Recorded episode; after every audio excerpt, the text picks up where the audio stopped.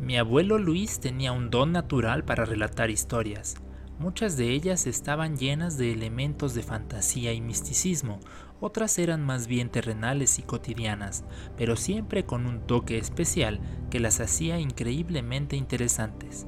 Eso siempre hizo que para nosotros fuera difícil distinguir cuando una de sus historias venía enriquecida con su hábil imaginación o si realmente había sucedido tal y como lo contaba. Todos sus nietos crecimos escuchando sus vivencias de la juventud. Las recordamos diferente. Siempre hay detalles que cambian, así como elementos que siempre son constantes. El consenso general, por así decirlo, está basado en las coincidencias que identificamos todos en los relatos de él. Debo aclarar que a mi abuelo nunca le llamamos por su nombre o por el apelativo correspondiente, siempre nos referimos a él como el Shori por su baja estatura, Sepan que a él siempre le causó gracia y le gustaba que le llamáramos así. El Shori vivió durante su juventud en Estados Unidos. De acuerdo con su historia, él se salió de su casa siendo un adolescente, no mayor de 14 años, y se dedicó a recorrer el país. Contaba que había trabajado en el traqueo, como él lo llamaba, que se refiere a atender y reparar vías del tren. Si hemos de creerle, esto lo hizo recorrer toda la costa oeste de ese gran país, para luego llegar en ferry a las heladas y boscosas zonas del entonces territorio de Alaska, que no se convirtió en el 49 estado de la Unión Americana sino hasta 1959. Así fue su juventud, recorriendo el país en tren con cualquier cantidad de colegas y compañeros de oficio, tocando la armónica y recopilando un sinnúmero de historias, una de estas es la que a todos sus nietos siempre nos causó temor al escucharla, sobre todo por las noches. Él relataba un día en el que ya estaba oscuro, no sabemos exactamente en dónde, pero sabemos que hacía mucho frío. Él tenía la tarea de guardar toda la herramienta que se usaba durante el día para poner las vías en un cobertizo designado para ello. Era el más joven del grupo y pues como es costumbre en todos lados, normalmente le dejaban las tareas más pesadas.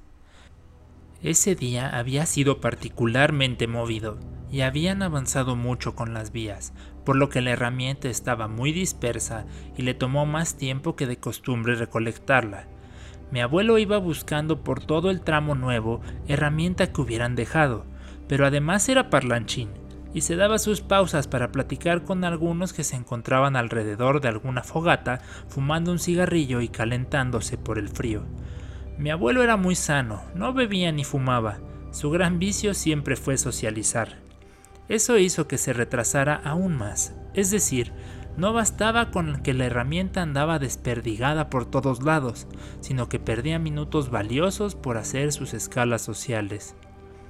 Después de recoger toda la herramienta y llevarla al cobertizo, la ordenó adecuadamente, buscó la enorme cadena con la que aseguraba la puerta con un viejo candado de hierro. Una vez que cerró, se percató de que ya era realmente tarde y la gente con la que había estado hablando, en su mayoría, ya habían regresado a sus tiendas y estaban por dormir. Cuando menos, en un espacio de 20 o 30 metros no había nadie a la vista y podía percibir a la distancia considerable un par de fogatas aún encendidas y sombras que las rodeaban. Esto lo hizo sentirse incómodo y aceleró el paso. Habría avanzado unos metros alejándose de las vías, que por el relieve del terreno quedaban ligeramente más altas que por donde él caminaba. Iba en dirección a su tienda cuando le vino una sensación extraña que lo hizo mirar hacia las vías.